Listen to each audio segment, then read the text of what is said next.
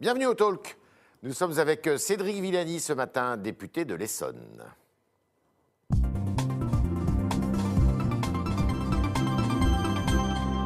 Bonjour Cédric Villani. Bonjour Yves Tréhard. Alors, nous sommes en pleine crise sanitaire euh, avec une accélération de la campagne vaccinale. Euh, tout cela montre quand même qu'en France, il n'y a pas une lisibilité extraordinaire de ce qu'on fait, de l'action du gouvernement. Euh, Est-ce que cette campagne vaccinale, elle n'est pas un peu victime d'une bureaucratie qui est d'ailleurs déplorée depuis le début de la crise? Il y a plusieurs choses à distinguer, si vous voulez bien. D'abord, il y a des réflexes administratifs, bureaucratiques qui euh, sont compliqués, qui parfois mènent à des, à des aberrations. Euh, on a beaucoup commenté cette affaire de, de l'attestation qui Ouais, était, qui était ouais. praticable au début, etc. Bon. Ouais. Disons que c'est compliqué, c'est pareil un peu dans, dans tous les pays. Ouais. Maintenant, il y a autre chose. Parmi les choses qui sont euh, particulières à la France, le très grand nombre de comités qui sont en charge et d'institutions qui sont en charge dans le cadre de ce qu'on va appeler la, la démocratie vaccinale n'aident pas à la lisibilité, Il faut simplifier n'aident tout pas, ça. à la- n'aident pas à la confiance. Oui, en même temps, chaque fois qu'on dit essayons de simplifier, qu'on se met en tête de simplifier, on arrive en pratique à une euh, complexité supplémentaire. Mhm. Regardons, analysons un petit peu, si vous voulez, l'épisode qui a tant fait parler de, de l'AstraZeneca, Ouais. la mise en suspension de la vaccination, puis la, puis la reprise. Je fais partie de ceux qui se sont dit, mais c'est aberrant, pourquoi est-ce qu'on fait ça au lieu de continuer de façon, euh, de façon sereine? Quand vous interrogez les institutions, la Haute Autorité de Santé, la- la- l'ANSM, l'Agence nationale de sécurité du médicament, etc., vous voyez qu'en fait, chacun a joué son rôle. C'est plutôt dans la communication, dans l'explication que les choses se sont- ne se sont, ne sont pas bien passées, qu'il y a eu un, un affolement. Mais vous qui êtes un grand scientifique quand même, il n'y a, pas- il y a pas une absence de culture du risque dans notre pays que Oh peut-être d'autres pays ont plus, non? Vous savez, dans un peu tous les pays, on a des problèmes. S'il y a une spécificité française, c'est plutôt, là, dans- dans- par rapport à la culture, c'est plutôt dans la défiance. Ouais. Les Françaises et les Français sont plus méfiants que d'autres nations par rapport au progrès en général, mais aussi très méfiants par rapport au, gouvernement, méfiants les uns par rapport aux autres. Il y a eu des travaux de, de sociologues, d'économistes, je pense Ouais. à Yann Algan et d'autres, Ouais. sur cette culture de défiance française qui a été, euh, entre autres, nourrie par le jeu institutionnel depuis l'après-Seconde Guerre mondiale Ouais. et qui, clairement, est délétère. Et est délétère aussi dans un, dans un contexte de crise. Alors, Elle menace, le- ça menace la démocratie? Euh, à long terme, Oui. les questions de, de défiance, elles menacent la démocratie, c'est très clair. Mais euh, là, il ne faut pas croire que les, les problèmes liés à la démocratie soient spécifiques à la France. Dans le monde entier, on constate un recul de, de la démocratie. On le voit sur les indices internationaux qui sont publiés. On le voit sur, certains, sur l'évolution de certains pays clés. Des pays Ouais. qu'on a vu s'ouvrir il y a encore dix ans sont en train de se refermer euh, très Ouais. clairement. Ouais. Moi-même, j'ai porté à l'Assemblée nationale ou dans le débat public des combats pour les droits humains dans des pays comme la Turquie, comme l'Iran, comme la. Russie, comme la Chine, en tant que scientifique, euh, entre autres. Et on voit qu'il y a des alertes à la démocratie un peu partout. un peu partout. Alors, le gouvernement a décidé d'ouvrir des vaccinodromes, c'est-à-dire qu'on est passé d'une politique qui s'adressait plutôt à la pro- une politique de proximité, aller chez votre pharmacien, chez votre médecin, et là maintenant, il est question de vacciner en masse dans des stades, dans des salles polyvalentes. Vous êtes favorable à ça? Tout à fait favorable. Le gouvernement, il y a plusieurs choses. Je vais saluer son action là-dessus Ouais. sur euh, plusieurs points.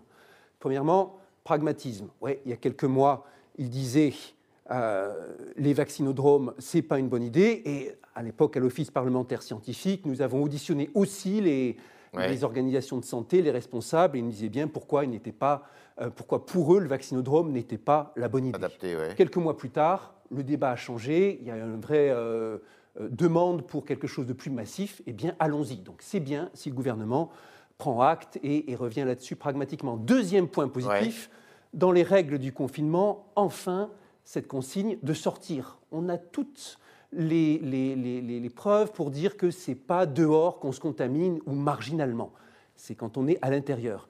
Et donc quand le gouvernement dit on va maintenant dans cette phase inciter tout le monde à sortir, à aller dans les parcs, à se promener, c'est Il a très raison. bien.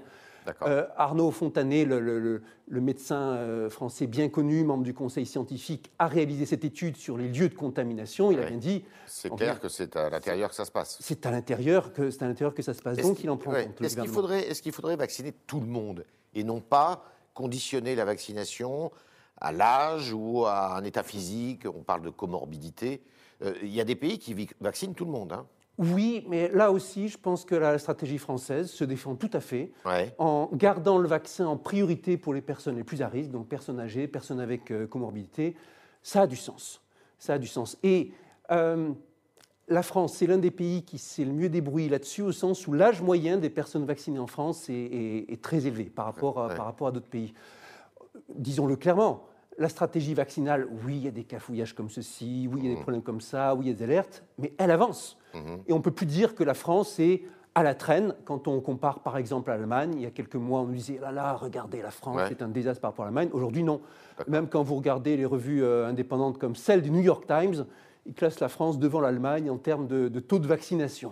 Alors, euh, il y a plusieurs membres du gouvernement qui sont euh, atteints par cette maladie. Est-ce qu'il ne faudrait pas euh, considérer, comme dans d'autres pays aussi encore, là, que eh bien, les élus, les responsables de ce pays doivent se faire vacciner sans attendre qu'ils soient éligibles? Moi, je pense que euh, c'est un choix contact. démocratique. Ouais. C'est un choix Ça ne vous gênerait pas, vous? Moi, ça ne me gênerait pas. Moi, je me serai vacciné dès que ce sera euh, disponible. Mais pour l'instant, l'idée de dire on ouvre la vaccination euh, aux personnes qui sont vraiment à risque et aux médecins, aux soignants, Personnel à ceux qui eux-mêmes effectuent le geste, ça me Ouais. semble tout à fait raisonnable. D'accord. Quel, quel principal enseignement vous allez tirer de cette euh, crise sanitaire qui n'est pas finie? Euh, beaucoup d'enseignements, et il y a des enseignements qu'on peut tirer dans les comparaisons internationales et aussi dans la, dans la démocratie. Il y a des études extrêmement importantes. C'est à coup sûr dans les sciences humaines et sociales que les enseignements seront les plus, les plus forts. Ouais. sur les liens de confiance, de, de rapport entre scientifiques et politiques, la façon dont on, dont on arrive à entraîner l'adhésion. Il y a des études passionnantes qui sont en cours. J'en ai vu passer une euh, euh, dans laquelle deux grandes universités américaines sont, sont impliquées, qui comparent les pays à travers le monde, qui insistent sur le fait que les processus politiques en ce temps de crise, Ouais. ils ont augmenté plutôt que décru. On aurait pu se dire, arrive la crise, on va mettre de côté les différents politiques, laisser la parole à plus de techniques. C'est pas comme ça que ça s'est fait en France ou ailleurs. Dans tous les pays du monde, les grands enjeux politiques se sont exacerbés. Les grands enjeux sociaux, les grandes inégalités, elles se sont exacerbées aussi. Enseignement majeur. Autre enseignement majeur, euh, la, la grande difficulté à arbitrer entre tous ces facteurs quand vous êtes en temps de crise. Aujourd'hui, le, le gouvernement évoque beaucoup, à raison, les questions de la santé psychiatrique, santé Ouais. mentale de, de la France. Et je peux vous garantir, ce n'est pas quelque chose qu'on avait sur le radar il y a, il y a un an, pas quelque Ouais. chose que j'avais sur le radar il y a un an. Maintenant, je réalise à quel point c'est urgent. C'est important. Je le vois bien dans les universités, je le vois dans ma circonscription, Université Paris-Saclay, Centrale Supélec, Polytechnique. L'état de santé de nos étudiants aujourd'hui est déplorable, l'état de santé mental. Ouais. Et il y a urgence à apporter davantage d'air, davantage d'ouverture, à rouvrir les universités davantage qu'elles ne le sont aujourd'hui. C'est une équation difficile. hein. Euh, diminuer les isolations, diminuer pardon, les contacts Ouais. pour l'ensemble de la population, et puis accepter que certains lieux, comme les écoles, comme les universités, soient plus ouverts, c'est une équation compliquée. Il faut vivre avec. D'accord. Euh, vous estimez euh, vous-même que euh, il faut davantage ouvrir la société, qu'il faut euh, pas être dans un confinement, je dirais médian. il faut faciliter les contacts, hein, c'est ça? Attention, attention. Dans Faciliter les certains échanges. endroits, faciliter les échanges, bien sûr. Ouais. Euh, limiter autant que possible les, les situations à risque. Situations à risque, c'est quand vous êtes à plusieurs, quand on est à plusieurs dans une pièce où a- ça- qui manque d'aération. Euh, il faut le- le- le- limiter les contacts au travail autant que possible. Télétravail, la norme dans les, dans, dans- dans les entreprises, beaucoup plus que maintenant. Ce que je défends, c'est que dans certaines, pour certaines populations qui sont plus fragiles que d'autres, et en particulier pour les enfants Les qui ont besoin de l'école, pour les étudiants qui ont besoin de contacts sociaux, il faut faire un effort avec davantage de, davantage de Alors, contacts. au début de cette crise, vous aviez dit euh, il faut que cette crise soit gérée par les politiques et non pas par les scientifiques. Est-ce que, vous- de ce point de vue, vous êtes rassuré? C'est le contact entre scientifiques et politiques qui doit, qui doit euh, Ouais. mener la barque. C'est aux politiques que revient la décision, c'est très clair. Le scientifique est là pour conseiller, et ça a toujours été ce qu'a fait le Conseil scientifique depuis les débuts de sa mise en place. Euh, L'échange entre la sphère politique et la sphère scientifique n'est pas toujours allé de façon euh, calme et sereine, pas en fleuve tranquille. Alors, il y a des élections régionales qui vont avoir lieu dans la deuxième quinzaine du mois de juin. Euh, vous n'êtes plus dans le parti de la majorité, Mais qui, en Ile-de-France, allez-vous soutenir? Est-ce que c'est M. Saint-Martin qui va conduire la majorité présidentielle? Est-ce que c'est Mme Pécresse, qui est l'actuelle présidente sortante LR, enfin anciennement LR, mais de droite Est-ce que c'est Mme Pulvar qui euh, est la représentante du Parti socialiste? Vous auriez pu citer M. Bayou aussi. Pour M. Bayou. Pour les, pour les, pour les écologistes. Euh, L'heure n'est pas aujourd'hui pour moi à m'engager et à soutenir quelqu'un en Ile-de-France.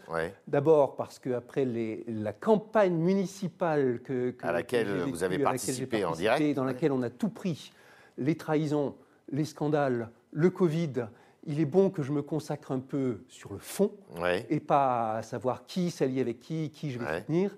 Maintenant, évidemment, sur ces, sur, ces, sur ces régionales qui arrivent, deux principes pour moi. D'abord, je vais regarder les programmes qu'elles font et ensuite je le ferai en cohérence avec le, mon action sera faite en cohérence avec le parti auquel je me suis euh, apparenté, Génération Écologie, présidé par Delphine Bateau, un parti qui euh, insiste sur les questions écologiques, sur les questions démocratiques, sur les questions euh, sociales, qui est aussi mon positionnement à l'Assemblée nationale. C'est maintenant votre position Vous n'êtes plus dans la majorité présidentielle? Ah, Je crois que c'est officiel. J'ai été viré de façon assez sèche par, par voie de presse. Et je ne suis plus dans la majorité présidentielle. je, suis pas non plus, euh, je ne me définis pas non plus comme étant dans l'opposition, mais aujourd'hui, avec euh, des collègues à l'Assemblée comme Mathieu Orphelin ou Delphine Bateau ou Émilie Cariou euh, ou quelques autres, ou Paula Forteza, notre ligne, c'est écologie, démocratie, solidarité. Et pour l'examen du projet de loi climat, ça a été notre ligne en lien avec le groupe écolo du Sénat d'ailleurs. Alors, si on vous écoute, c'est donc M. Bayou qui est plutôt votre favori ne, cherchez pas à me faire soutenir quelqu'un ou quelque autre. D'accord. Chaque chose viendra en son temps. Alors, prenons deux sujets euh, qui vous sont chers. La première, vous avez lancé un appel il y a quelques jours euh, sur euh, le droit de vote à l'âge de 16 ans pour les élections municipales. Est-ce que ça a une chance d'être entendu? C'est un appel d'abord initié par mon collègue du Modem, David Corsero, un appel très, très transpartisan et un appel qui, pour l'instant, n'est pas tellement dans le débat de société, mais quand on voit qu'à l'international, plusieurs pays font déjà confiance euh, aux personnalités, aux, citoyens de moins de 16 ans sur certaines élections, de moins de 18 on voit ans. de moins de 18 ans, en l'occurrence entre 16 et 18 ans, quand on voit que 16 ans, c'est aussi un âge où vous avez une certaine responsabilité pénale, quand on voit l'engagement de certains de nos jeunes, je pense à la question climatique en mhm. particulier, la façon dont les jeunes ont défilé, marché pour le climat avec beaucoup plus d'entrain parfois que leurs aînés, on se dit qu'il faut faire davantage confiance à ces jeunes. Et la loi, donc climat et résilience, euh, est-ce qu'elle, dans son contenu actuel, est-ce qu'elle vous satisfait? Alors là, c'est un peu un naufrage. C'est un naufrage. C'est un naufrage. Vous aviez un geste politique fort d'Emmanuel Macron qui était la Convention citoyenne pour le climat, un autre geste politique fort qui était la création du Haut Conseil pour le climat. La loi qui est sortie de la Convention citoyenne pour le climat, la loi soutenue par le gouvernement aujourd'hui, ne répond pas aux attentes ni de la Convention, ni du Haut Conseil pour le climat. Elle est très en dessous de ce qu'il faut faire.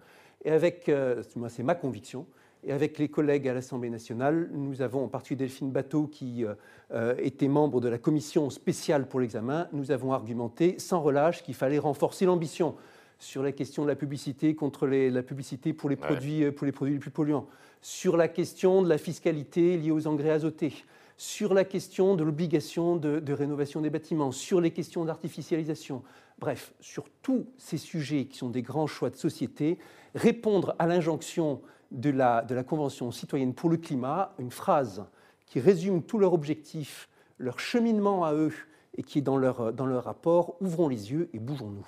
Est-ce que vous êtes favorable à ce référendum pour inscrire dans l'article 1 de la Constitution le fait que... Euh, euh, eh bien, la République garantit la protection de l'environnement? Soyons clairs. Moi, je voterai pour. Vous de toute façon, j'ai déjà voté pour euh, à l'Assemblée nationale. On l'a déjà voté dans la tentative de révision constitutionnelle au printemps 2018. Mais à mon avis, il n'y a pas besoin de lancer un référendum pour ça. Ça se passera. C'est le bon niveau pour le traiter. C'est le Congrès, l'Assemblée nationale et le Sénat. Est-ce que euh, vous êtes d'accord aussi avec François Bayrou qui dit qu'il faut relancer le nucléaire en France, qui est après tout une énergie décarbonée euh, et qui pollue moins que beaucoup d'autres énergies euh, thermiques? Est-ce que vous êtes euh, favorable Moi, Je suis surtout de, de l'avis qu'il faut lancer en France et développer de façon très forte la combinaison de photovoltaïque et d'hydrogène. Et travailler aussi sur l'enjeu majeur qui est la, décarbonation, en particulier le fait qu'une partie de ce qui aujourd'hui à consommation de consommation de gaz, consommation de pétrole, deviennent de l'électrique. Soyons très clairs, si vous parlez en termes de, en termes de, carbone, on peut se dire, en mettant débat le côté sur, euh, sur, le, sur la question de les différents aspects de la question nucléaire, on peut se dire, on a en France une, électricité très décarbonée. Oui, c'est vrai. Mais l'électricité aujourd'hui, ça représente qu'une petite fraction des usages énergétiques. Si on fait rien pour transformer notre mobilité en mobilité électrique, voiture électrique, voiture partagée, voiture hydrogène, ça ne sert à rien. Ça ne sert à rien. Et euh, donc, vous n'êtes pas favorable à la proposition de François Bayrou. Vous voulez qu'on continue à réduire la part d'électricité nucléaire de 75 à 50% dans le mix Alors, Le débat nucléaire est tellement riche en ramifications qu'il ne peut pas se résoudre euh, en deux minutes. Je suis favorable à une émission euh, décroissante du mix tel qu'on l'a prévu, aussi parce qu'à un moment, il faut se dire ce qu'on a choisi, voter démocratiquement en avant, il faut l'appliquer, au lieu de se dire là, on va repousser, repousser encore. Maintenant, c'est un débat, le, débat nucléaire, il est plein de ramifications. Alors, à l'Office parlementaire scientifique, je vous rappelle, donc, je préside cet organe qui est bicaméral, 18 députés, 18 sénateurs les sujets nucléaires, on les a à fond. Nos, parlementaires ne sont pas tous du même avis sur le nucléaire. Certains sont très pour, d'autres beaucoup plus mitigés. Euh, on nous rendront deux rapports bientôt sur, les sujets. D'une part des déchets, d'autre part de la, sur la question de la quatrième génération de, réacteurs nucléaires, les, réacteurs à neutrons rapides et ce genre de choses. Les deux rapports seront extrêmement euh, peser, on va dire. Peut-être je reviendrai vous en parler à ce moment-là, parce que c'est tout un ensemble de questions scientifiques, économiques. Les grands débats sur le, sur le nucléaire aujourd'hui, c'est le modèle économique, la façon dont la, dont la recherche va pouvoir euh, s'intégrer avec la recherche mondiale, etc., etc. Et donc, avec ces rapports qui arrivent par les, par les parlementaires qui sont euh, Bruno Sido, Émilie Cariou, euh, Stéphane Pinoir et Thomas Gassillou, hein, là vous avez des parlementaires de plusieurs couleurs politiques, comme toujours à l'OPEX, nous ferons un travail transpartisan pour bien s'entendre sur les diagnostics scientifiques et laisser ensuite la parole aux valeurs politiques pour trancher. On est avec euh, Cédric Villani ce matin et on continue avec vos questions, chers internautes, qui sont posées par Sacha Beckerman.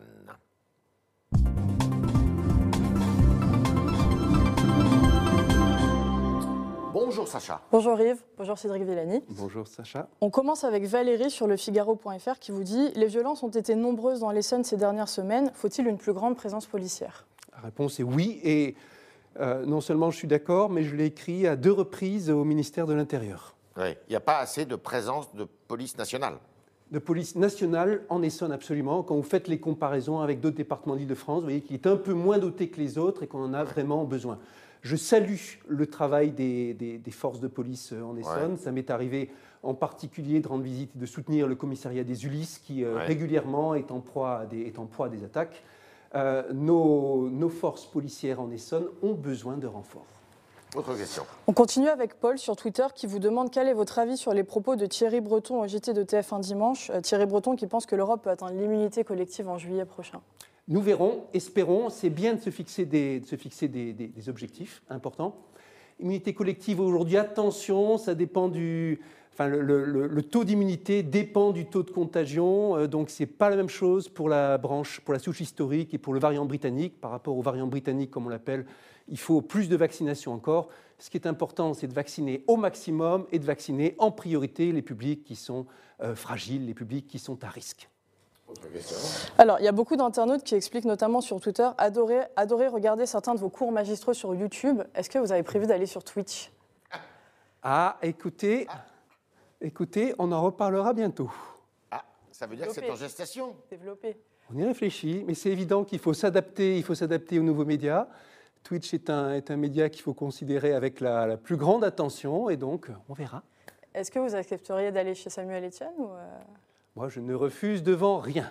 Est-ce que la communication politique, enfin, les hommes et les femmes politiques doivent se prêter et doivent épouser les nouveaux modes de communication, même si parfois ça peut paraître un peu démago, on va dire, euh, pour faire jeunes. À, à Jean-Luc Mélenchon sur TikTok Oui, ou, euh, le Premier ministre sur, euh, sur Twitch, justement. C'est un débat délicat. Hein. Ça m'est arrivé, ça m'est arrivé de refuser. Ça peut être un piège aussi. Hein. Ça peut être un piège. Et vous vous retrouvez dans un endroit où vous n'êtes pas à votre aise, etc. Donc, il faut attendre, il faut cadrer le débat. enfin, il n'y a pas de réponse toute faite. Bien. Et ça m'est arrivé de me planter, comme tout le monde, avec un média qui était inadapté. Tout à fait. Euh, c'est la dernière question, enfin remarque, Chris Cross sur le Figaro.fr qui nous dit J'espère que M. Villani va se présenter en 2022. Que pouvez-vous lui répondre? Écoutez, je, suis, je le remercie de toute la confiance et l'estime qu'il m'accorde. Euh, présentation, pas présentation, comme je vous l'ai dit après les campagnes municipales, là, ma priorité, c'est le fond. Travailler sur le fond des dossiers avec les dossiers qui me font son cher, la loi climat, comme nous l'évoquions, et réfléchir à toutes les, toutes les, les- les- sujets, toutes les voies par lesquelles on peut améliorer la copie du gouvernement, mais aussi la, la cause animale dans laquelle j'ai été très engagé, les questions énergétiques que vous évoquiez qui sont capitales, le, le sujet de la démocratie, le sujet du contact entre science et politique qui me tient tellement à cœur, le sujet européen. On en a, on n'a pas eu tellement le temps de l'aborder, mais bien sûr, aujourd'hui, par rapport aux, crises que nous, vivons, par rapport à tous ces grands enjeux, que ce soit les enjeux écologiques ou que ce soit les enjeux liés à la crise du Covid, l'Europe a un rôle majeur à jouer et je me définis toujours à ce sujet comme un fédéraliste. Alors, j'imagine que la question qui était posée était une question relative à l'élection présidentielle, mais après l'élection présidentielle, logiquement, il y a des élections législatives. Vous êtes entré en politique, euh, je dirais, de façon euh, claire et nette euh, il, y a, il y a quatre ans, alors que vous aviez quand même, vous connaissiez un peu le milieu politique avant. Est-ce que euh, vous pensez que vous allez continuer, que vous allez briguer ben, un deuxième mandat, par exemple? Sans vous donner une réponse là, oui, non, je vais seulement vous dire oui, le, le- le combat politique continue.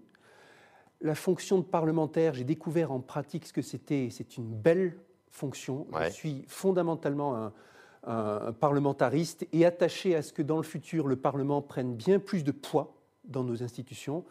Euh, je salue au passage le travail qui a été réalisé par le dessinateur Coco Pello avec une très belle bande dessinée qui s'appelle Palais Bourbon Ouais. euh, qui, qui- qui vous fait entrer dans les coulisses de ce jeu parlementaire beaucoup plus riche, beaucoup plus complexe et beaucoup plus, bien plus beau que ce qu'on que ce qu'on pourrait croire quand on voit les choses de l'extérieur. Oui, vous faites un jurier tous les jours Ouais, sur ouais. Oui, il y a telle et telle situation, mais il y a aussi tellement de moments où euh, vous pouvez faire le lien entre un, un citoyen de la circonscription euh, et, le, et les, les- les débats au Parlement, sont, les euh, sujets évoqués. où vous voyez comment on peut faire débattre. Et puis la chose qui pour moi aussi résonne avec mon identité scientifique, le Parlement, c'est l'organe par excellence du débat contradictoire. C'est la base de la société. En politique comme en science, la vérité vient jamais comme quelque chose qui écrase, qui est asséné. qui est asséné. Ça vient toujours dans le Débat. débat contradictoire. Donc vous n'êtes pas un déçu.